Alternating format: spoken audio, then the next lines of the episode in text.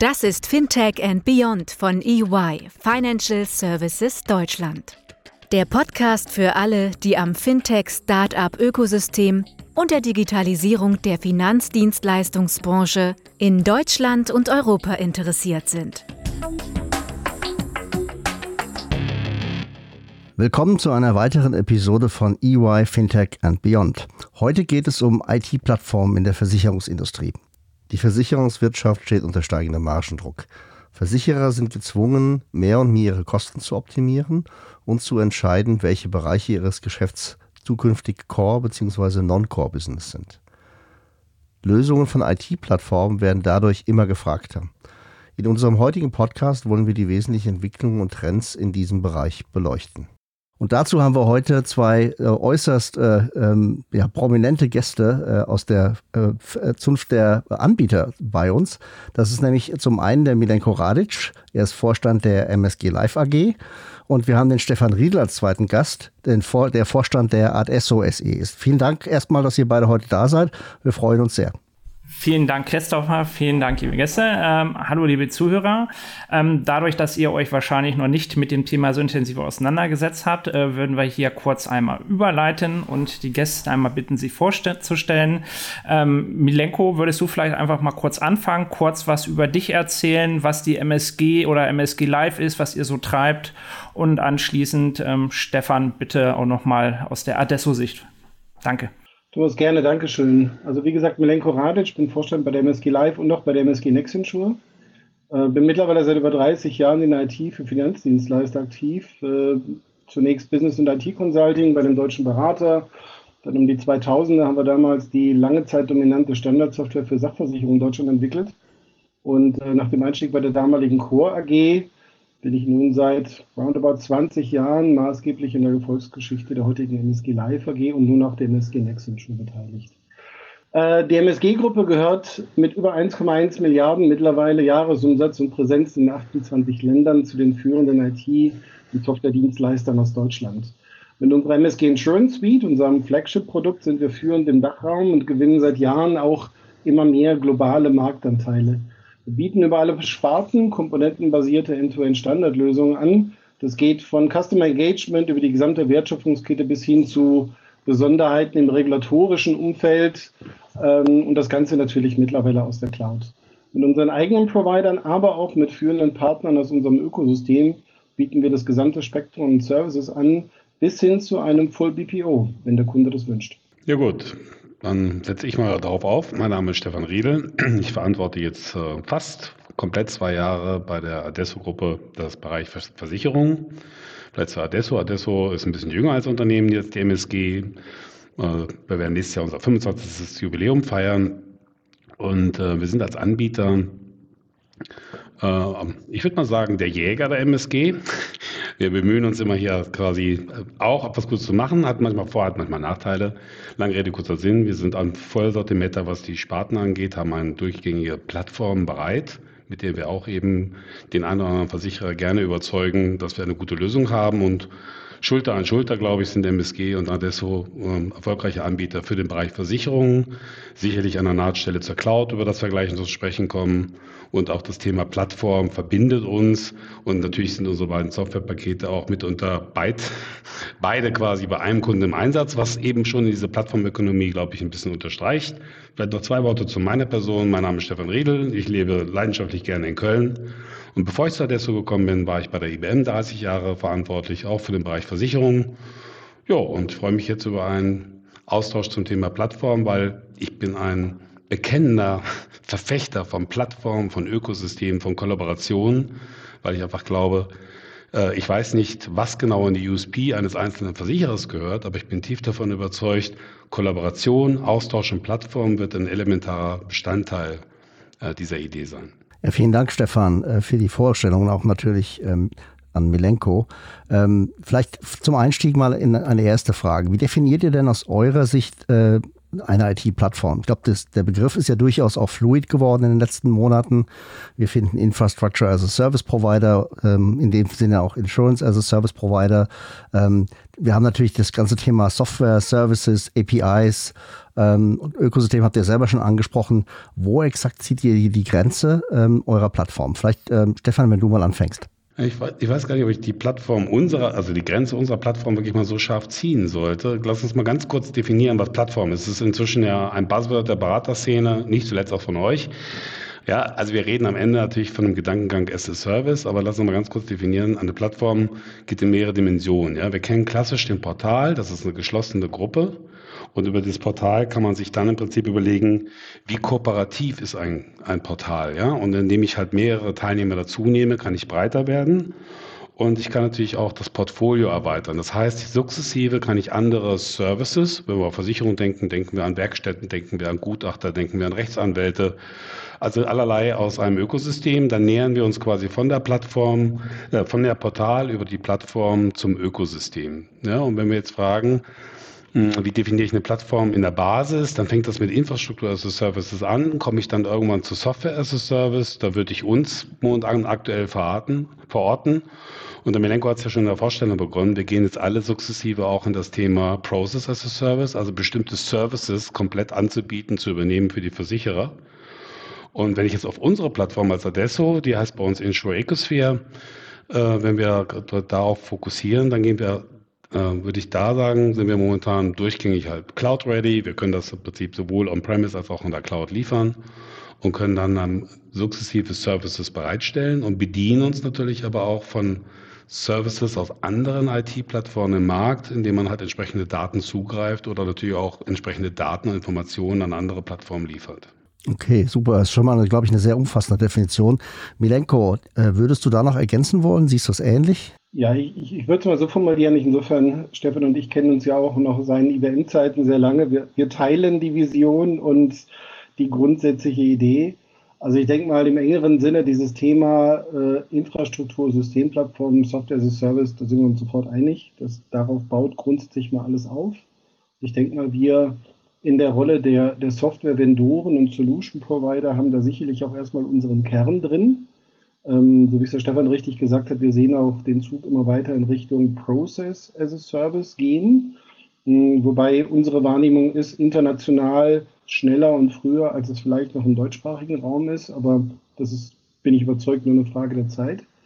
Äh, was ich obendrauf nochmal setzen würde, und das passt auch nochmal zu den Gedanken des Ökosystems, ähm, letztlich ist ja die Vorstellung, einer kann alleine im Sinne eines Gesamtökosystems, sei es für den Versicherer, für den Endkunden, das gesamte Spektrum abbilden, ist, denke ich mal, mittlerweile für alle bewusst ist outdated. Das heißt also die Vorstellung, dass ich aus unterschiedlichen Providern, äh, ob das Versicherer sind, ob das Dienstleister sind, ob das eben wir als Vendoren sind, ein Zusammenspiel von Services habe im Sinne einer API-Ökonomie, die ist, glaube ich, selbstredend und was wir jetzt innerhalb der MSG-Gruppe für uns nochmal auch mittlerweile dann seit Mitte des Jahres gelauncht haben, das, was wir einen Marktplatz nennen. Das heißt, also, wenn man so ein bisschen, als glaube ich in, in, vielen Köpfen drin ist, so der App Store von Apple, nur eben für Insurance-spezifische Services, wo wir dann quasi als MSG ähm, einerseits als Marktplatz im Sinne von Services unterschiedlicher Partner, das können auch Versicherer sein, ähm, mit äh, agieren und gleichzeitig aber dann in spezifischen Themen, können wir gerne später nochmal drauf kommen, ähm, dann tatsächlich aus der Cloud heraus die einzelnen Services auf API basierend zur Verfügung stellen, sodass es dann der einzelne User, der Konsument nicht mehr selber bauen muss, sondern tatsächlich aus, aus der Cloud für diesen Marktplatz bezieht und damit quasi auch ein Austausch im Sinne dessen, was dann zunehmend spezialisiert oder eben auch Commodity sein kann, das ist für uns eigentlich eine logische Weiterentwicklung des Plattformgedanken. Wenn ich da vielleicht nochmal aufsappeln darf, Milenko, also um da wirklich in Dialog zu kommen. Ich bin da völlig bei dir. Also ein Punkt, der ist mir noch wichtig, das Thema eben API inkludiert eigentlich einen Punkt, der ganz elementar ist, offene Standards. Ja, also ich muss auf jeden Fall in irgendeiner Form Und das geht zur Urfrage, Christopher, von dir auch nochmal zurück. Ja, also ist es eine USP oder nicht?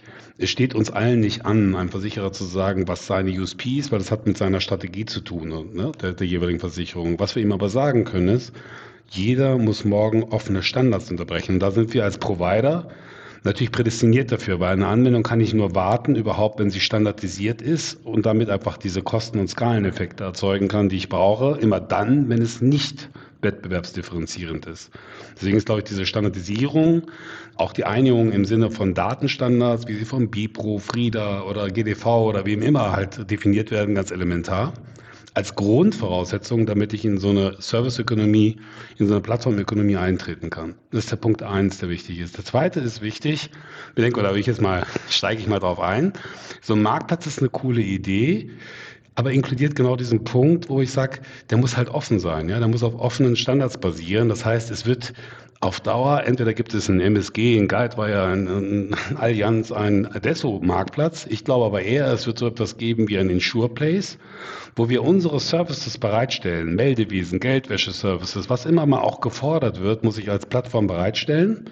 Das werden mehr und mehr auch Systemfremde sein. Denken wir an Gesundheitsversicherungen, wenn man an großen Player denken wie Apple oder was auch immer, die halt singuläre Services wie Datencollection, Datenservices bereitstellen oder auch Analytik darauf, die ich dann verbauen kann als Service. Und deswegen brauche ich diese offenen Standards und deswegen muss ich mich vernetzen.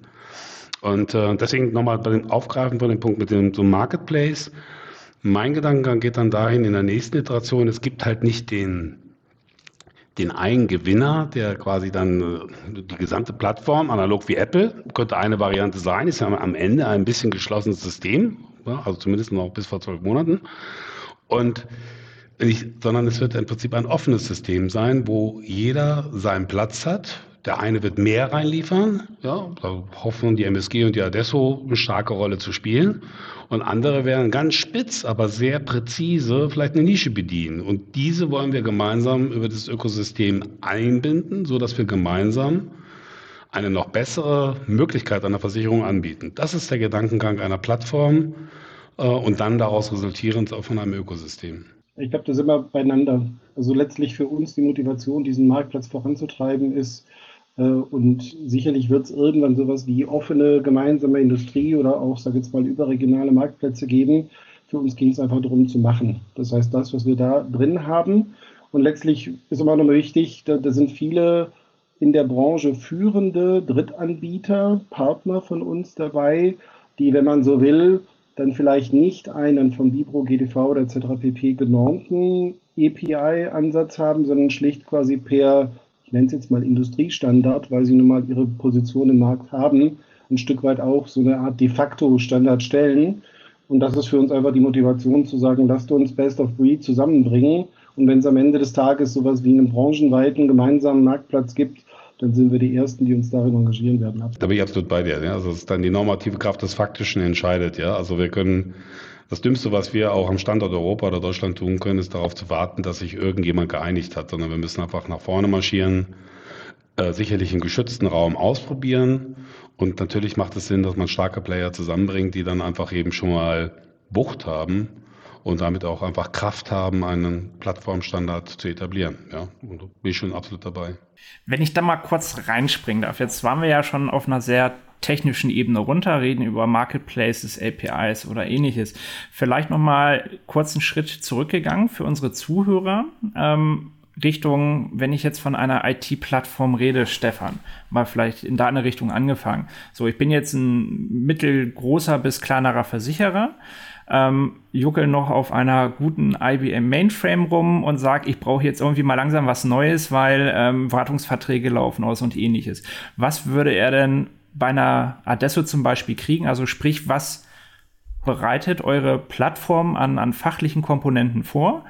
Ähm, und ein bisschen auch in der Technik und Betriebsmodell vielleicht. Also kriege ich alles bei euch und kann die einfach hinstellen und es läuft? Oder werden nur Teilaspekte der Wertschöpfungskette abgedeckt? Äh, nein, da kriege ich komplett alles. Also ich wehre mich so ein bisschen gegen jetzt ähm, quasi einen Werbeblock hier einführen zu lassen. Also aber, aber faktisch einfach, du kriegst ein komplettes IT-Plattform-Framework aus der Cloud oder On-Premise. Das ist die technologische Dimension. Oder platt gesprochen, wenn du mal eine Referenz wie eine Endsafe nimmst, da hat die Provinzial in Münster damals gesagt, wir wollen einen komplett neuen Gewerbeversicherer aus dem Boden standen. Und nach der strategischen Entscheidung eines Strategieberaters haben wir vom Logo-Design bis hin zur kompletten aus dem Boden gestammten Plattform mit allen fachlichen Prozessen, allem, was dazugehört, einfach hingestellt. Das hat äh, zwölf Monate gedauert. Und dann war das ein Up and Running neuer Versicherer, eben namens Endsafe, ja, mit dem Risikoträger natürlich bei der PNB. Das ist das, was ein Versicherungsunternehmen oder auch ein Start-up oder auch ein Branchenfremder von Adesso erwarten kann, dass wir ihm aus dem Stand de facto die Technologie und die Prozesse einer Versicherung hinstellen können und dass man dann mit diesem Toolset äh, Versicherungsprodukte kreieren kann und dann abbildet. Ja, ob das für Leben, für Kranken oder für SOH ist, völlig mal egal. Das ist das, was wir, was unser Anspruch an uns selber ist und was, äh, was der Kunde erwarten kann. Danke. Und immer ja, so ein bisschen. Ähm, auch zu Melenko. Also nehmen wir jetzt mal ein anderes fiktives Beispiel. Ich habe jetzt ein Start-up und sage, ähm, ich finde jetzt total geil, ich will, was weiß ich, Kranken- oder Lebensversicherung ist ja noch nicht so stark vertreten und ich möchte da jetzt irgendwie meine eigene Versicherung aufbauen. Es ne? gibt natürlich viele Gründe, die wir kennen, die jetzt offiziell dagegen sprechen, das zu tun, aber blenden wir das mal kurz aus. Ähm, ich würde das jetzt neu machen wollen. Ähm, könnte ich das mit, mit, mit einer Plattform von der MSG in Gänze machen? Oder müsste ich dann auch hier irgendwie sagen, ich muss mir das zusammenpuzzeln und ich muss mir noch einen Infrastrukturprovider suchen und ich brauche dann noch irgendwie andere Third-Party-Providers, um die ganze Wertschöpfungskette abzubilden, um zu sagen, damit kann ich meine Versicherung in den Orbit schießen? Also letztlich vergleichbar mit dem, was der Stefan gerade gesagt hat. Also ich glaube, wir kommen ja alle historisch aus sag mal, gewissen Fokussierungen und Spezialitäten. Für MSG Live kann ich sagen, damals mit der Core und der 4a, sagen wir, wir kommen aus dem Aktuariellen, haben uns da sehr lange getummelt. Mittlerweile ist ganz klar der Anspruch unserer Kunden, dass wir End-to-End -End anbieten können. Ähm, zunehmend auch, was wir wahrnehmen ähm, aus der Cloud, Pay-per-Use, also so nach dem Motto, ich habe hier, ich vergleiche jetzt mal, keine Werbung für die Konkurrenz, Salesforce, ja, und letztlich stellen wir das Ding hin und ich will direkt mit äh, neuen Produkten an den Markt gehen, ähm, möchte möglichst viel von dem, was an fachlicher Tiefe, an Wertschöpfungskette da ist, es ist, nutzen. Das ist vielleicht auch nochmal ein Unterschied zur Vergangenheit, wenn ich überlege, dass wir Vergangenheit oftmals uns sehr filigran in bestehende Infrastrukturen integrieren mussten, dann ist zunehmend der Anspruch, durchaus auch bei größeren Versicherern zu sagen, ich brauche ein Schnellboot, ich will schnell mit Innovationen dann den Markt und das auf gut Deutsch aus der Dose. Und insofern nehmen wir wahr, der Anspruch an End-to-End -End ist steigend, unabhängig auch für die Größe der Unternehmen. Und das Zweite ist, ich hatte es vorhin angedeutet, dass wir dann eben Situationen sehen, in denen das nochmal einen Schritt weiter geht. Das wäre jetzt nicht klassischerweise das Greenfield, was du gerade beschrieben hast, Thomas, sondern das wären Situationen zum Beispiel, wo wir merken, jetzt nehme ich mal das Thema Leben, wir kommen in so ein Closed-Block-Thema. Das heißt, da geht es auf einmal um finanzielle, um Asset-Konstrukte, die dann letztlich um die Plattform herum gebaut werden, die vielleicht sogar für den Entscheider viel, viel wesentlicher sind als die eigentliche Plattform, aber nur sagen wir, aus beiden Teilen eine Lösung heraus entsteht. Und das ist für uns eigentlich zunehmend die Perspektive, dass wir also über die reine IT-Plattform hinweg einen gesamten Stack an, an Lösungen kriegen, der dann eben nicht nur ein IT, sondern insbesondere ganz massiven Business Value darstellt für den Kunden, der sich deswegen für uns entscheidet. Und das, das muss auch so sein, aber von der, vom Gedankengang her, also wenn wir, egal ob es jetzt ein alter Mainframe-Kunde ist, der jetzt ein neues System sucht, dann bieten wir beide an, dass wir natürlich die Migration für ihn komplett erledigen und und und, das gehört alles dazu. Aber entscheidend ist, dass wir eben, und da sind wir wieder bei dieser Komponentendenke, ja, und das ist eine Business-Komponente, das muss man einfach verstehen, dass ich bestimmte Services heute verbaue, so wie ich das nach State-of-the-Art-Technologie erwarte.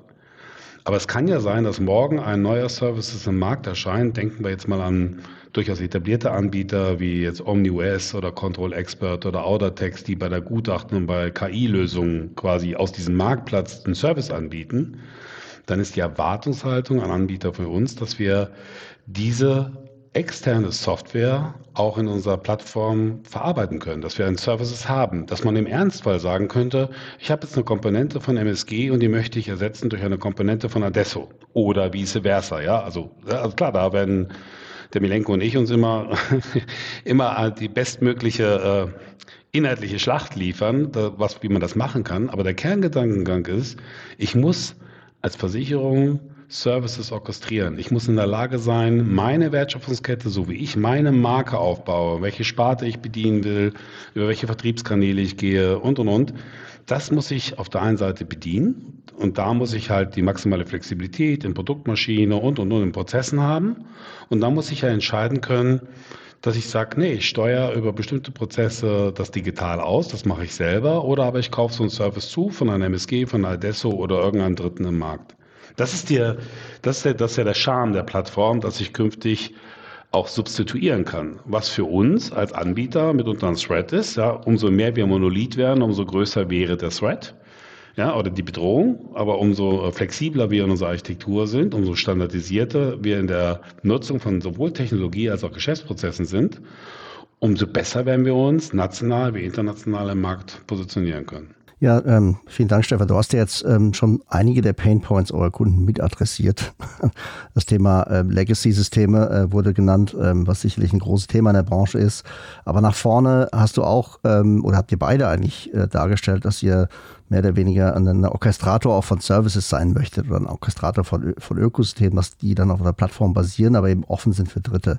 Welche Themen werden denn da aus eurer Sicht am ehesten adressiert? Also die, die Kunden haben ja Painpoints rund um komplexe Prozesse, möglicherweise nicht digitalisierte Prozesse, manchmal auch äh, manuelle Prozesse noch, ja, im Sinne von tatsächlich ähm, ähm, manuelle Arbeit, die anfällt. Vielleicht aber auch manchmal äh, das Thema Skalierung, äh, also im Sinne von mangelnde Ressourcen. Äh, das Thema War for Talent kennen wir ja alle, ähm, ganz großes Problem auch aktuell. Welche konkreten Themen würdet ihr über so eine Service-Architektur denn angehen? Also ich glaube, ein ganz großes Feld, was immer noch in den Kinderschuhen steckt, ähm, ist das Thema Analytik, alles rund um Daten und daraus resultierende KI-Services.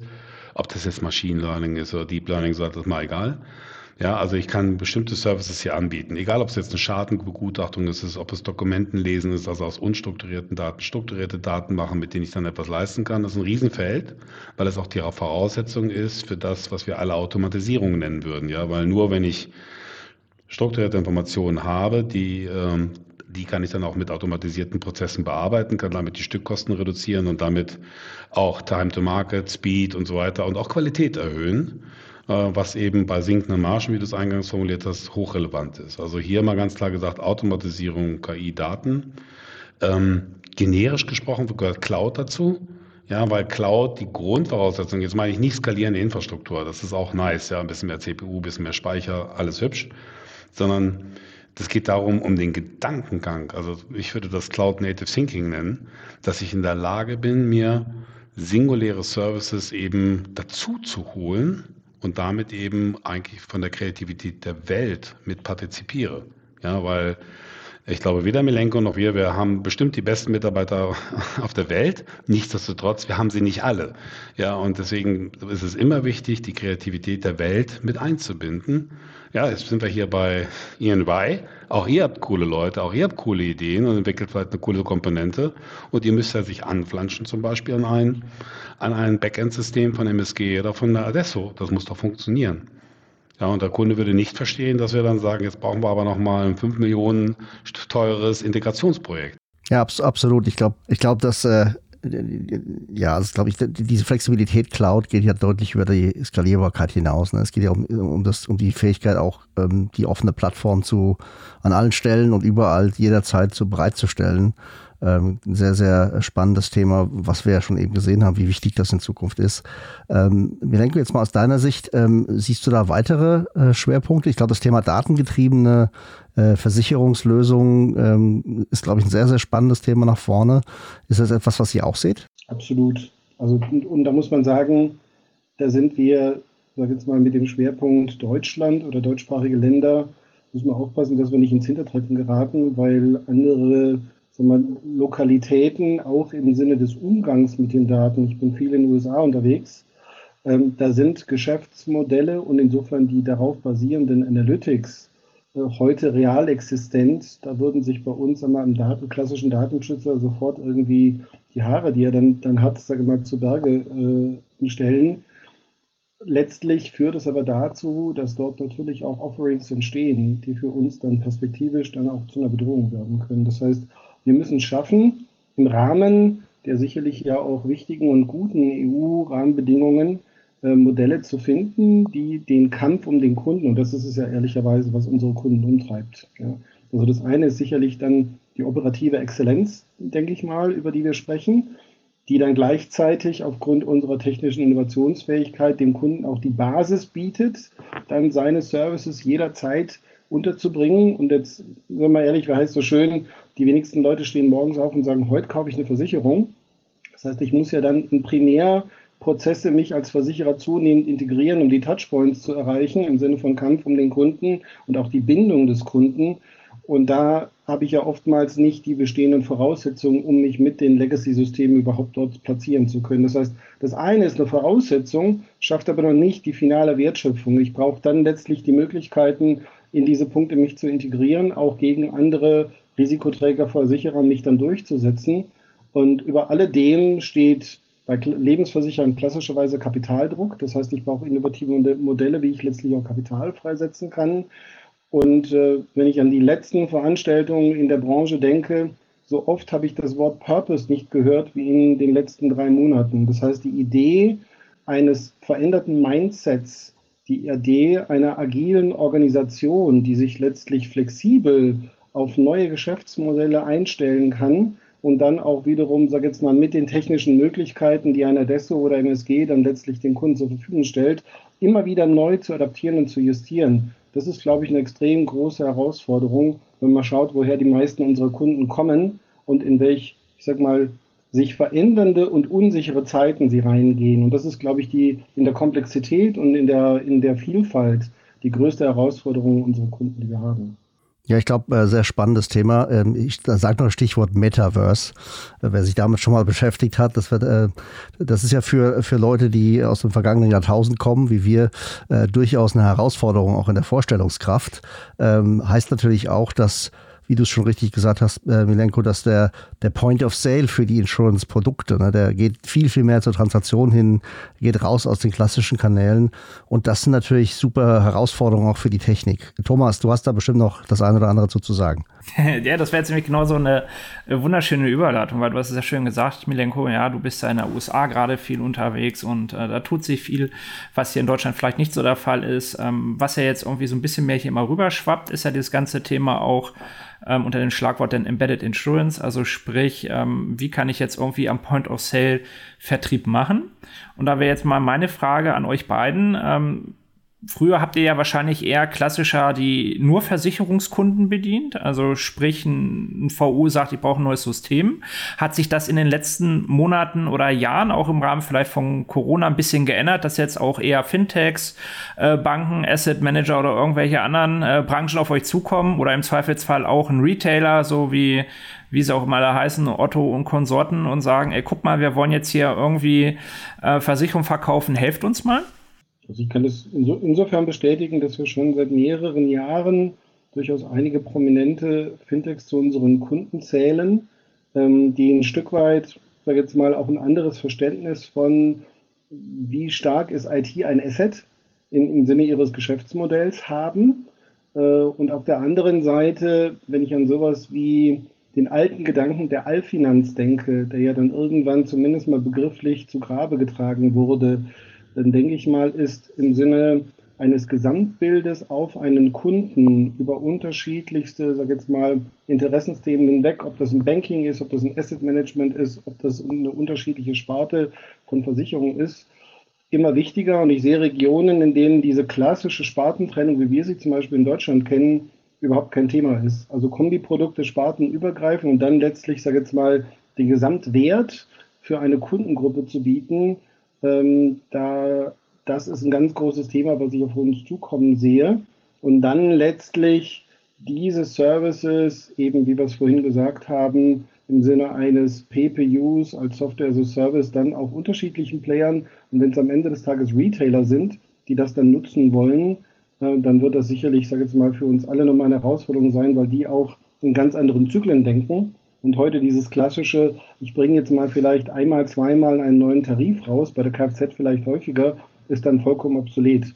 Und das ist genau das Thema Real-Time Processing, sagen wir auch in der Versicherungs- und Bankenindustrie ist ein großes Thema, mit dem wir uns beschäftigen. Ich glaube, die, Embedded Insurance steht dann ja auch für, was wir früher situative Insurance genannt, adaptive Insurance. Das heißt, ich muss ja ganz anders skalieren. Ich habe, äh, und das geht ja in alle Prozesse rein. Also wenn die Auguren recht haben und ein Drittel oder die Hälfte aller SVH-Versicherungen quasi künftig embedded sein werden, dann hat das vollständig neue Vertriebswege zur Folge. Das heißt, das wird eine sein, ob jetzt genanntes Beispiel, ob jetzt ein Otto oder irgendein anderer Retailer sagt, ich will auch eine Versicherung haben Weiß ich gar nicht, ja. Also das ist immer die große Diskussion auch mit den Hyperscalern, Amazon oder Google, gehen die wirklich in die Versicherung rein oder nicht? Meine These ist, solange sie mit anderen Themen ohne Risikoübernahme mehr Geld verdienen, werden sie nicht reingehen. Aber natürlich, was sie tun werden am Point of Sale ist, ist den Kunden zu adressieren und die Kundenbindung zu erzeugen. Und deswegen glaube ich, du fragst jetzt eben, was geht da noch mit rein? Es geht auch das ganze Thema rein, äh, äh, Hyperpersonalisierung, dedizierte Kundenansprache, Produkte so aufzubereiten, dass zwar wird auch morgen keiner seine morgens aufstehen und sagen, ich kaufe heute eine Versicherung, aber im Zweifel im richtigen Moment, wenn irgendjemand seine, keine Ahnung, zweieinhalbtausend teure Siebträger-Kaffeemaschine kauft, dass seine Hausratversicherung dynamisiert anpasst oder er eine zusätzliche Hausratversicherung bekommt. Wenn wir jetzt an Embedded Insurance denken, geht's ja weiter. Was ist denn, wenn ich jetzt meine zweieinhalbtausend Euro Siebträgermaschine nach Weihnachten verkaufe? Inklusive der Police oder ohne die Police. Wer kriegt denn dann die Provision? Also ich brauche andere Provisionssysteme. Also es kommt Höckchen auf Stöckchen, ja, wo ich dann eine Menge Dinge auch in Prozessen machen muss. Also Flexibilisierung auf der einen Seite der Technologie Implikationen der Abrechnung von durchaus komplexer Tragweite und äh, auch das ganze Thema an, an, Daten zu binden und immer wieder individualisierte Kundenansprache. Ja, ich diskutiere jetzt hier, wir haben als Adesso ja auch eine digitale Agentur, da gehen wir von frugalem Design, das fand ich auch ganz spannend, ja, also aber das geht eben in die Richtung Nachhaltigkeit, ne? muss ich alles mit bunten Bildchen ausstatten oder gehe ich in der sehr reduzierten Art und Weise? Google lebt das ein bisschen vor, einfach in der Kundenansprache nach vorne. Kann ich damit vielleicht auch besser die wachsende Zielgruppe der Senioren besser ansprechen, weil ich einen auf Punkt gebrachten Prozess, ja, alle die ganzen Informationen, die ich heute in so einer App habe, die brauche ich doch eigentlich auch nicht, wie ich genauso nur 10% von meinem Word und meinem Excel brauche, funktional für das, was ich gerade tun will, habe ich genau einen Moment. Und da geht es dann, wir über frugales Design reden oder in andere Dimensionen, also hier gibt es eine Fülle von Dingen, die miteinander verzahnt sind. Und vielleicht noch einen anderen Aspekt reinzubringen.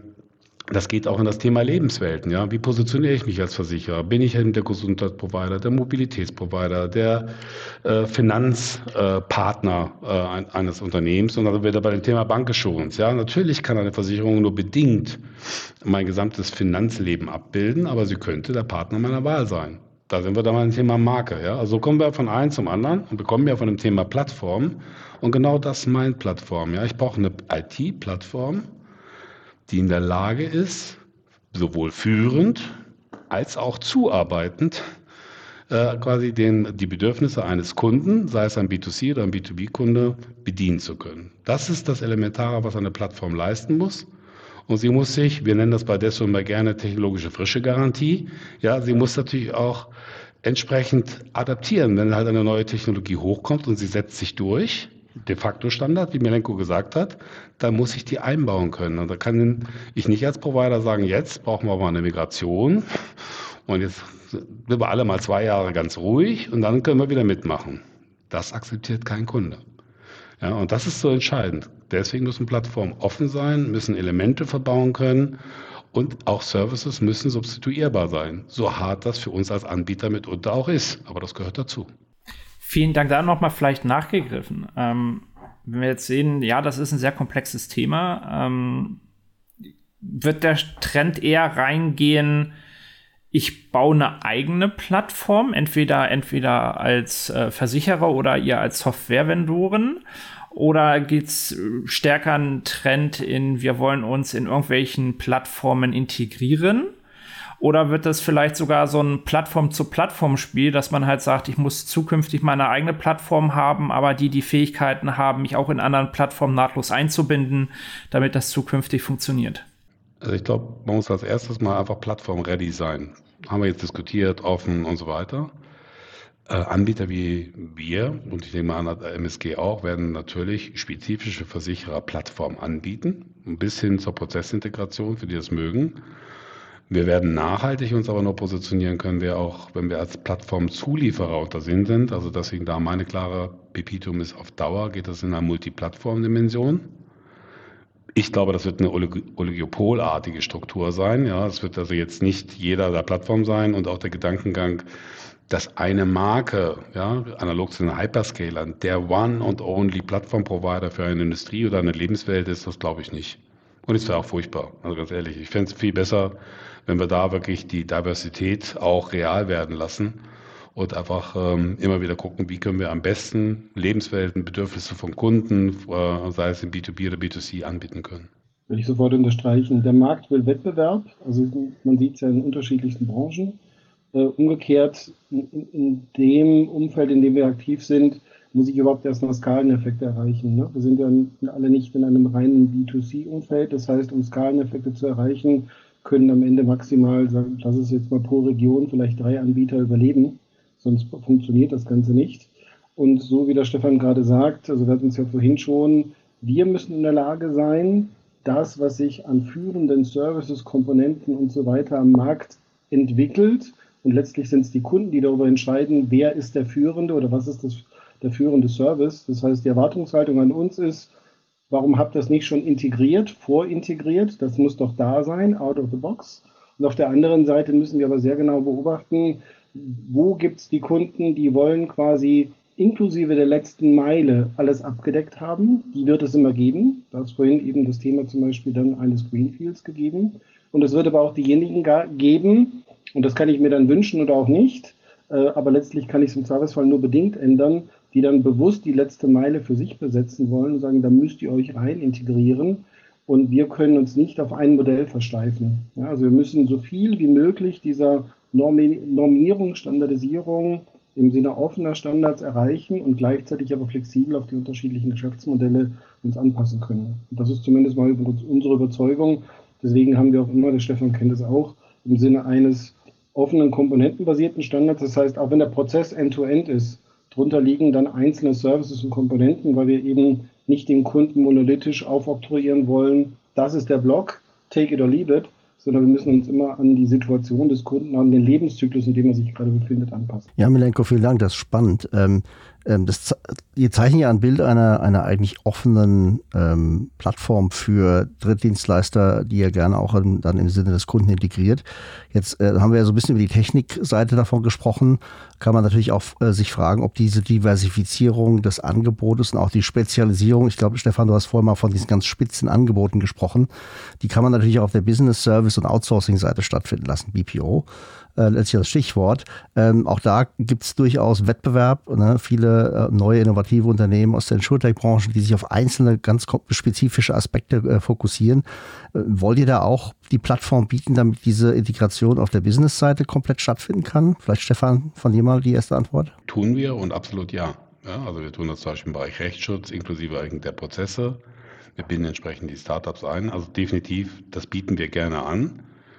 Und ich wiederhole das gerne nochmal und der Kunde muss halt entscheiden können, bin ich selber derjenige, der das steuert und vorne bin. Also ich möchte ja sowohl Anbieter sein für diejenigen, die einen durch einen Spitzenservice anbieten möchten, dann bin ich halt Backend-Lieferant, wenn du so willst. Ja, also Reduktion meiner eigenen Marke, im Front des Kunden und natürlich bin ich vorne. Ich mache das noch an einem Beispiel nochmal explizit machen für eine Versicherung. Siebträgermaschine hatten wir ja schon.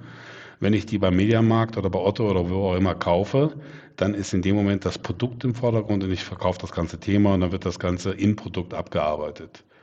Wenn ich eine Flatrate bei meiner Hausratversicherung habe, die sagt, gib mir über PSD2 eine Schnittstelle, dass wenn ich sehe, dass du einen Sachgegenstand für deine Wohnung kaufst, dass ich deine Hausrat erhöhen kann, dann bin ich der Lebenspartner für den Wert und meines Eigentums. Und das ist eine Frage der Markendiskussion. Ne? Wie positioniere ich mich als Versicherung? Auf der einen Seite bin ich coole Idee, Nischenplayer und cover das Risiko im Hintergrund für eine Siebträgermaschine und allerlei andere Produkte. Das andere Mal bin ich der Lebenspartner von Stefan Riedel für all seine Hab und Gut und stelle sicher, alles, was der sich so kauft, dass das adäquat halt äh, für den Verlustfall, für das Risiko, Eintritt des Risikos versichert ist. Und das ist genau auch bei Plattformen so. Das würde ich, das würde ich genauso auch definieren im Sinne von, wenn man mal nach vorne schaut und sagt, welche Rollenprofile für einen VU werden langfristig überleben, respektive sagen wir nachhaltig auch ihren Platz finden. Denn das ist genau, glaube ich, die Zweiteilung. Entweder ich bin Nischenplayer, habe eine absolute Spezialisierung ja, im Sinne dieser Schärfe, äh, im, im, Sinne einer, wenn man so will, Special Interest Group, zu sagen, für diesen Personenkreis oder für diesen Ansatz nehme ich mal so ein Thema wie Industrieversicherung. Das war ja auch immer ein sehr spezielles Feld. Da brauche ich spezifisches Know-how. Wenn ich das nicht habe, dann habe ich in dem Segment nichts verloren. Und dann habe ich, sagen wir, die Vollsortimente, und da muss man ja realistisch sein. In der Vergangenheit gab es viele MeToos, die irgendwo in diesem Mittelsegment sind, die so halb Vollsortimenter waren, aber sich nicht wirklich differenziert haben. Dieses Modell wird sich langfristig schwer tun. Davon sind wir absolut überzeugt, weil dann irgendwann die Skalen fehlen, um wirklich sagen wir mal up-to-date zu sein und umgekehrt aber das Profil nicht spezifisch genug ist, in die Tiefe zu gehen. Warum ich auch unterstütze und wir das äh, genauso handhaben, diese Nischenanbieter für uns so interessant sind, weil realistischerweise das, was heute ein USP ist, ob technologisch, ob geschäftsprozessmäßig, ist in mehreren Jahren in der Industrie adaptiert und wird dann insbesondere auch von den Vollsortimenter als Status, sage jetzt mal, inkludiert werden. Das heißt also für uns als Anbieter ist natürlich sehr zentral, dass wir überall dort, wo Innovation stattfindet, egal in welcher in welcher Varianz, dass wir diese schnellstmöglich adaptieren und dann in der Breite des Marktes auch zur Verfügung stellen. Du hast ja gleich, äh, glaube ich, Milenko anfangs erwähnt, ähm, dass ihr auch BPO-Services anbietet, also Business Process Outsourcing. Ähm, in den letzten Jahren war jetzt zumindest so meine Wahrnehmung so ein bisschen am Markt. So BPO war jetzt für Versicherungen gar nicht so stark nachgefragt oder nicht so erwünscht weil es nämlich so ein bisschen dieses Not Invented Here-Syndrom hatte. Also sprich, man will ja alles selber machen und im Zweifelsfall überhaupt nichts rauskämen. Und, und das hat sich jetzt ja gefühlt zumindest auch in den letzten Jahren jetzt ein bisschen geändert. Also das heißt, ähm, gibt es da jetzt wesentlich mehr Nachfrage und Interesse am Markt auch seitens der Versicherer? Setzt auch hier so ein Mindshift ein oder, oder sind die immer noch zu sagen, naja, also so sehr wohl dosiert, nehmen wir auch Business Services und geben die raus oder nicht? Ich würde da sagen, es ist, es ist natürlich immer eine Frage dann auch der Unternehmenspolitik.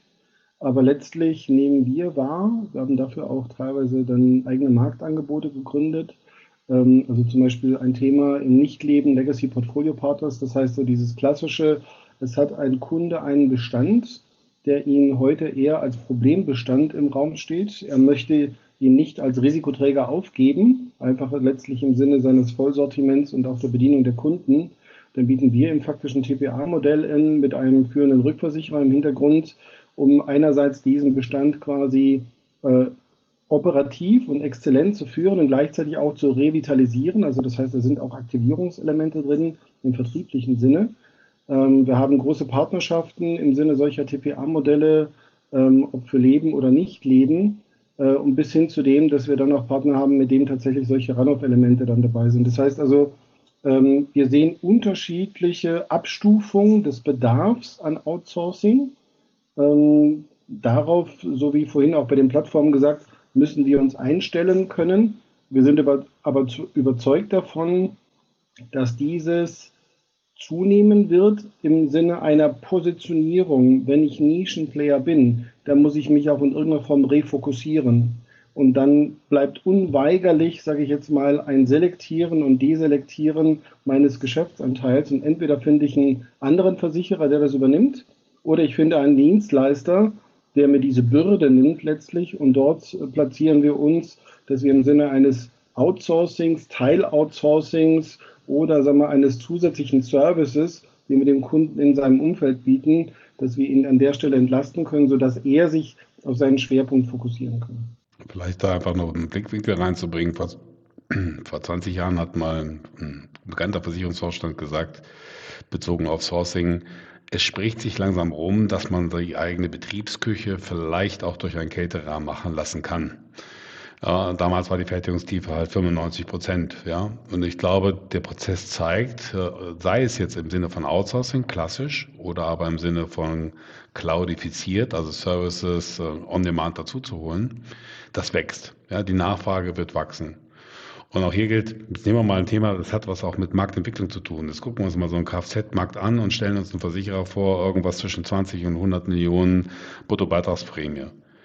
Dieses Unternehmen kann maximal gemessen an den großen Titanen der Branche wie Hook oder Allianz, kann maximal durchschnittliche Vertriebs- und Verwaltungskosten und IT-Kosten haben. Besser geht's nicht. Also kann er das nur besser machen, wenn er skaliert. Und deswegen wird dann Sourcing dankbar, denkbar. Dankbar hoffentlich auch. Und äh, was passiert als nächstes? Jetzt kommt das Thema autonome Verfahren, äh, autonomes Fahren. Und wenn das autonome Fahren kommt, dann wird das Thema Kfz-Versicherung sowieso neu gedacht werden müssen. Und dann werden sich die Großen sicherlich aufbereiten und die anderen müssen sich zusammenschließen. Trotzdem wollen die vielleicht mitspielen, diese mittelgroßen Versicherer, jetzt auf dem Thema, genau wie Milenko das ausgeführt hat. Und dann müssen sie halt ein anderes Modell haben. Also werden sie bestimmte Services, Produkte ja, gucken wir mal zehn Jahre nach vorne, werden sie aus Plattformen beziehen, aber garantiert nicht mehr dominieren. Ja. Und ich glaube, das sind aber Themen, die kann auch niemand vorhersagen. Jetzt kommen wir zur Eingangsdiskussion wieder zurück.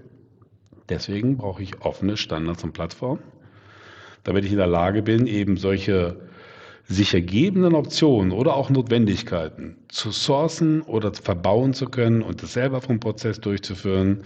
Und das da sind wir dann wieder bei eurer Kernkompetenz als Prozessberatungshaus auch. Ja, dann muss im Prinzip der Geschäftsberater und äh, die, die Strategieberatung beginnen und sagen, wir haben eine Idee, wie deine Marke, dein Produkt, dein Portfolio sich morgen aufstellen kann. Sei es als Lebensbegleiter, sei es als Nischenspieler, der einfach im Backoffice einen Prozess befriedigt. Das sind die Optionen, die sich ergeben. Und wir als Anbieter versuchen halt bestmöglich Services einzusammeln, selber zu kreieren, moderne Technologie zu verbauen, um dann äh, der richtige Partner zu sein für die jeweilige Versicherung oder sei es für den Retailer oder aber bis hin zum Hyperscaler, weil irgendeiner muss diese Backend-Systeme machen, weil kompliziert ist der Prozess qua Regulator ohnehin, auch wenn ich vielleicht simple Produkte künftig haben werde. Ja, super, ähm, sehr spannend. Ähm, ich, wir sind jetzt ehrlicherweise schon wieder ähm, nach einer vergnüglicher Diskussion am Ende des heutigen Podcasts angekommen. Wir haben einen weiten Weg in dieser Episode abgedeckt, äh, von der IT-Plattform hin zur Plattformökonomie, also wirklich ähm, alles, was aktuell äh, auch die Versicherungsbranche umtreibt, bis hin zu der Frage Embedded Insurance, äh, Insurance as a Service, ähm, Digitalversicherung als Vertriebsweg und auch natürlich das Thema Ökosystem. Vielen Dank Milenko und Stefan fürs Dabeisein heute und für eure top interessanten Einsichten. Stefan, für dich nochmal einen ganz besonderen Dank, weil das anschauliche Beispiel der Siebträgermaschine trifft mich mitten ins Herz. Ich bin nämlich selber einer, der äh, Kaffeefreak ist. Ich röste sogar meinen eigenen Kaffee.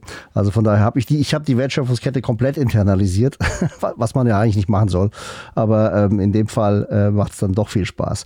Äh, Nochmal vielen Dank fürs Dabeisein. Wie immer verlinken wir euch als unsere Gäste auch in den Show Notes. Ähm, für unsere Zuschauer, dort findet ihr auch unsere Kontaktadresse eyfintech äh, and beyond äh, at de.ey.com. Wir freuen uns immer über Feedback, aber natürlich auch über Vorschläge für weitere spannende Themen oder Gäste, die ihr selbst gerne einmal im Podcast hören wollt. Insofern nochmal vielen herzlichen Dank, äh, Thomas, fürs, äh, fürs Vorbereiten und Mitmoderieren, Stefan äh, und Milenko fürs Dabeisein heute. Und äh, für unsere Hörer habt eine gute Zeit und bleibt gesund.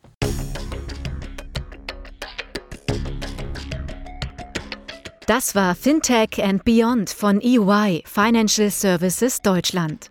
Ihr seid herzlich eingeladen, mit uns die Inhalte des Podcasts zu gestalten. Meldet euch einfach unter der E-Mail-Adresse eyfintechandbeyond.de.ey.com mit Feedback, Vorschlägen oder sonstigen Anregungen.